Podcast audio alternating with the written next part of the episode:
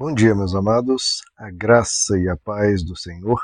Eu sou o pastor Rômulo Pereira, da Igreja Batista, Palavra da Graça, e hoje nós vamos estudar os Atos dos Apóstolos, capítulo 14, versos 24 a 26, que nos dizem: Passando pela Pisídia, chegaram a Panfilha, e tendo pregado a palavra em Perge, desceram para Atália. De Atália, navegaram de volta a Antioquia, onde tinham sido recomendados a graça de Deus para a missão que agora haviam completado. Bom, meus amados, estamos vendo aqui o findar da primeira viagem missionária da igreja antiga, né? da igreja primitiva, essa viagem aqui empreendida por Paulo e Barnabé, que haviam sido enviados aqui de Antioquia, na Síria, e retornam agora para essa cidade.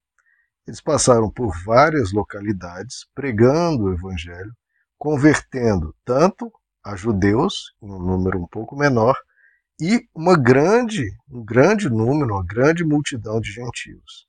Em várias localidades foram perseguidos, ameaçados de morte, ameaçados de prisão.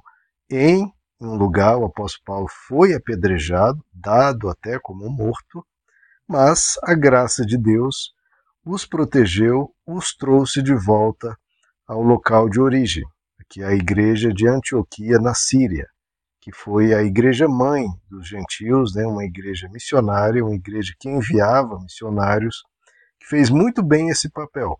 Como estamos vendo aqui, que essa igreja fez esse sustento, esse apoio, tanto em oração, tanto da forma financeira, para que a missão do apóstolo Paulo tivesse esse êxito, fosse bem sucedida. Então, queridos, estamos vendo aqui a importância, primeiro, de uma igreja, para que haja essas missões. Porque sem uma instituição, sem um apoio de um grupo de pessoas de forma organizada, de forma preparada, de forma pensada e planejada, é muito difícil a execução de qualquer obra. Então, de novo, como eu mencionei no estudo anterior, Muitas vezes é um movimento anticlericalismo, né, anti-instituições. Não, basta buscar Deus em casa, você né, é, serve a Deus no próximo, no seu lar. Tudo isso é muito lindo, quer dizer, e muito importante. Só que uma coisa, porque há uma coisa, você não precisa deixar de haver a outra. Se você tem uma instituição, você tem mais força, a força do conjunto, você tem como mobilizar mais pessoas e realizar missões. Caso haja uma outra maneira de mobilizar, ótimo. Mas, se não, o ajuntamento de pessoas, né, que é de onde vem a palavra eclésia, que é a igreja, né, que é a assembleia, o ajuntamento de pessoas proporciona que se sustente, se prepare, se organize, ore por pessoas e as encaminhe, as envie para missões assim para levar a palavra de Deus para outros rincões. Então, ah, buscar Deus em casa é muito bom quando você pensou em você. Estamos numa época que as pessoas são muito egoístas, muito egocêntricas, muito autocentradas. Não, eu posso buscar Deus em casa. Sim, se você pensar só em você. E não tiver humildade também de pensar que precisa aprender de outra pessoa, né? Mas, ah, tem o YouTube e tal, tudo bem.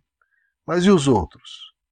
Como que nós vamos mobilizar, primeiro, para ajudar entidades, obras de caridade, obra, assistência social, e segundo, como nós enviaremos pessoas para outros locais, para pregar a palavra em locais onde a palavra não esteja chegando.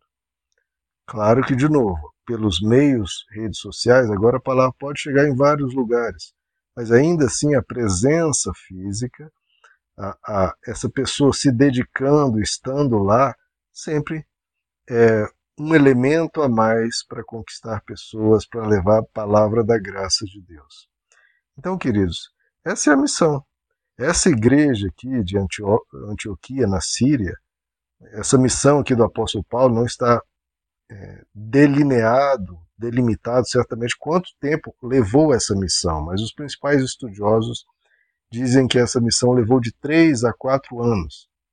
Então, o apóstolo Paulo e Barnabé chegam aqui após três ou quatro anos, e todo esse período tendo sido apoiados, sustentados e cuidados por essa igreja. Então veja que é, é um empreendimento, né? Você apoiar e sustentar e ajudar uma, um grupo de pessoas por três, quatro anos precisa de um coração no Evangelho, um entendimento da importância disso, das missões, da pregação da palavra. Então, queridos, apoie aqueles que pregam, pregam a palavra. O nós temos o Evangelho hoje porque essa igreja entendeu a importância. Aqueles que não podem ir, porque têm os seus trabalhos, têm a sua vida, têm as suas limitações, ou não têm, às vezes, o dom da pregação da palavra, nada disso é problema. Cada um tem a sua missão, cada um tem o seu dom, cada um tem o seu talento, o seu chamado. Quem trabalha, como diz o, apóstolo, o próprio apóstolo Paulo, quem tem o dom da palavra, pregue para honrar ao Senhor. Agora, quem não tem esse dom, aquele que trabalha, trabalhe para o Senhor. Tudo que você fizer, faça para a honra e glória do Senhor. Quem não pode ir, pelo menos pode enviar os irmãos, pode orar, pode compartilhar, pode, enfim, dar, deixar o seu like, pode, enfim, ajudar das todas as formas possíveis. Porque as pessoas às vezes reclamam, ai meu Deus, eu não tenho dom, eu queria tanto pregar. Meu irmão, se você não tem um dom, é isso que Deus te deu, não foi? Não tem o dom de pregar? Não tem problema, ajude de outras formas. Porque não é, como diz o próprio apóstolo Paulo, o corpo, ele não pode ser todo mundo olho, os membros do corpo. Então, tem aquele que tem um olho, que tem uma função, o pé tem outra função, o braço tem outra função, o cabelo outra função, o nariz, a boca, cada um tem a sua função. Não pode ser todo mundo olho, não pode todo mundo pregar. Então, aquele que prega, pregue. Aquele que tem um outro papel, seja no louvor, seja na oração, seja no sustento financeiro, seja fazer o que for, mas tudo faça para Deus e não hesite em fazer, porque é para Deus e para alcançar mais pessoas. O importante é nós fazermos a nossa parte. E todos nós precisamos estar imbuídos dessa missão, porque essa não é missão apenas da liderança, é a missão de todos nós. Todos nós, com a igreja aqui de Antioquia da Síria, se mobilizou, todos nós precisamos nos mobilizar. Porque, como diz o apóstolo Paulo lá em Colossenses 1, 28, nós anunciamos o Evangelho, admoestando a todo homem e ensinando a todo homem em toda a sabedoria, para que apresentemos todo ser humano perfeito em Cristo. Então, essa é a função da palavra de Deus, da pregação da palavra. Apresentar a todos perfeitos em Cristo. Então, a pregação da palavra não apenas salva, mas continua salvando, continua aperfeiçoando, continua edificando cada ser humano.